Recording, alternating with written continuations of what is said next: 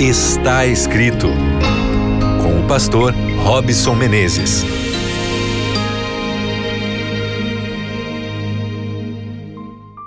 Seja bem-vindo, você que agora sintoniza aqui a Rádio Novo Tempo, a Rádio da Esperança, a rádio que só traz boa notícia e toca aí o seu coração. Seja muito bem-vindo você também que está aí no nosso podcast, no Deezer, no Spotify, você que acompanha a rádio na web, não importa aí o meio que você se conecta aqui com o seu programa está escrito, o importante é que a gente está aqui na presença de Deus e ao redor do maior e mais poderoso instrumento que ele deixou para a humanidade, que é a palavra do Senhor.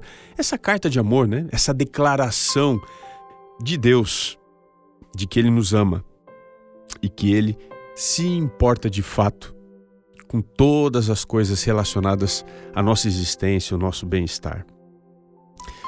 É uma pena sim a gente não poder estar olho no olho aqui, mas juntos ao redor da Bíblia a gente se conecta, a gente se aproxima, não importa a distância. Então, um abraço para você, se você for aqui do Brasil, se você for de qualquer outro lugar do mundo, que Deus nesse instante traga paz e a graça dele para dentro do seu coração. Hoje eu quero falar com você sobre insegurança. O que é insegurança? Se você for procurar aí nos melhores dicionários, segurança, ou melhor, a insegurança é uma sensação que a gente tem, um sentimento de não estar protegido, não estar seguro.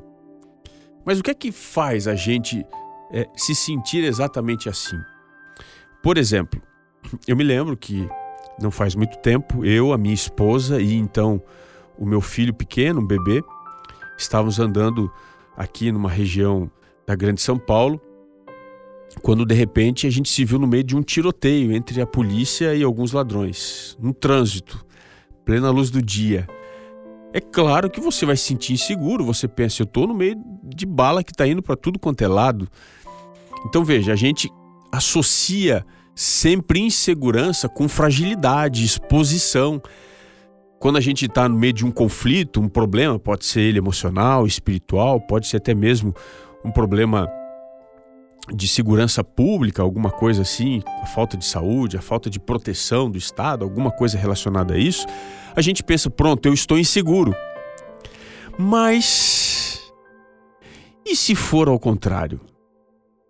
E se a insegurança, no caso bíblico, estiver associada a uma outra realidade oposta à fragilidade, mas associada à força. E se insegurança de fato for a gente se valer da nossa força e não da força de Deus? Você já pensou por essa perspectiva? Pois então eu quero te dizer uma coisa: as brechas que se abrem na nossa vida, que nos expõem, que nos fragilizam, geralmente são aquelas que mais se comunicam com os nossos desejos intensos. E aí, quando a gente quer muito alguma coisa, isso faz com que a gente possa falhar exatamente naquilo em que nós somos fortes. Vou dar aqui alguns exemplos para você. Por exemplo, Sansão, que foi considerado o homem mais forte que já existiu, ele falhou na sua força. Veja, Sansão falhou na sua força, Moisés, o homem mais manso, falhou na sua mansidão. Davi, o homem segundo o coração de Deus, falhou na sua integridade. Abraão, o pai da fé, falhou na sua fé. Ele duvidou, ele desacreditou. Então veja, quando nós confiamos demais em nós, nas nossas virtudes, de fato, olha, Nesse instante, nós estamos mais inseguros, nós estamos prontos para falhar, pois nós nunca seremos suficientes para suprirmos as nossas próprias necessidades. Alguém disse aí que depois dos grandes picos estão os grandes vales, ou seja, depois das grandes conquistas estão as terríveis vitórias. Por que nós confiamos tanto na nossa capacidade, a gente confia tanto naquilo que está evidente. Por que a gente tem dificuldade de confiar em Deus? Eu quero ler aqui para você o que está no livro do profeta Jeremias, capítulo 17. Diz assim: verso 5. Assim diz o Senhor: Maldito o homem que confia no homem, faz da carne mortal o seu braço e aparta o seu coração do Senhor. Observe: Maldito o homem que confia no homem. O grande problema da insegurança é que a gente vai identificar a nossa fragilidade tarde demais. Porque a gente confia nos nossos métodos, a gente confia nas nossas virtudes, na nossa capacidade sensitiva.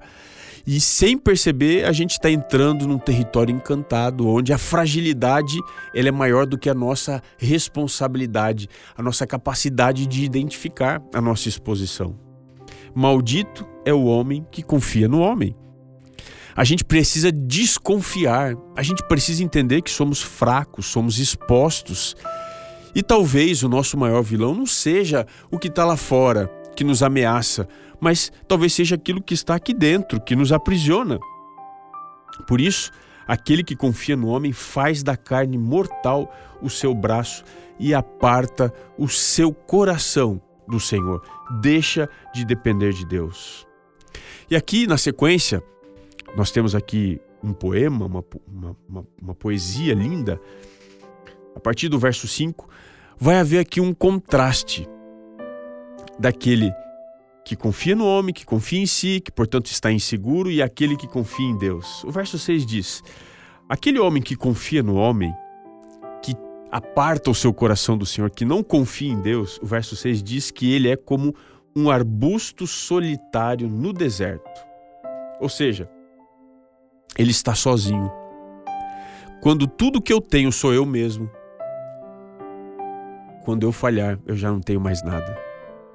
Por isso, ele será como um arbusto solitário no deserto, diz o verso 6. E não verá quando vier o bem. Antes, morará nos lugares secos do deserto, na terra salgada e inabitável. Aquele que confia apenas em si vive isolado, sem condição de perceber o bem, portanto, vive num contexto de insegurança. Mas o contraste agora, o verso 7 diz: Bendito o homem que confia no Senhor e cuja esperança é o Senhor.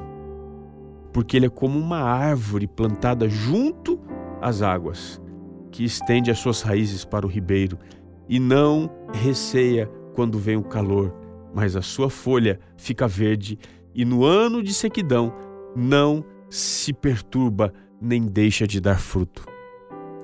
A nossa segurança, ela não está em nós. A nossa insegurança acontece por causa de nós. E agora eu te pergunto: quem é você dentro desse cenário? Você é o homem que confia na carne, que confia em si, nas suas virtudes, que confia tanto em você que se esquece de Deus. Você é essa pessoa que não ora, que não lê a Bíblia, que não tem tempo para Deus, não tem tempo para ir à igreja. A sua vida vai tomando toda a sua agenda e você não tem espaço para receber dessa água, para ser uma árvore que está plantada junto a águas, que pode vir o tempo de seca, ainda continua dando fruto? Só há um jeito de nós sermos como esta árvore. Nós precisamos depender de uma água que não é simplesmente uma água física que mata uma sede física, que resolve os problemas materiais humanos.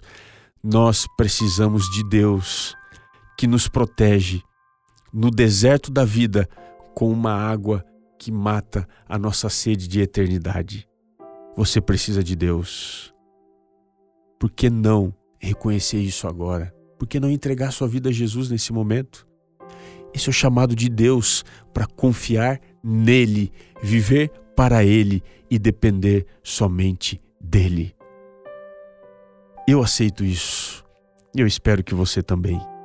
E eu queria te lembrar que nem só de pão viverá o homem, mas de toda a palavra que procede da boca de Deus. Um grande abraço e até o nosso próximo encontro aqui no seu programa Está Escrito.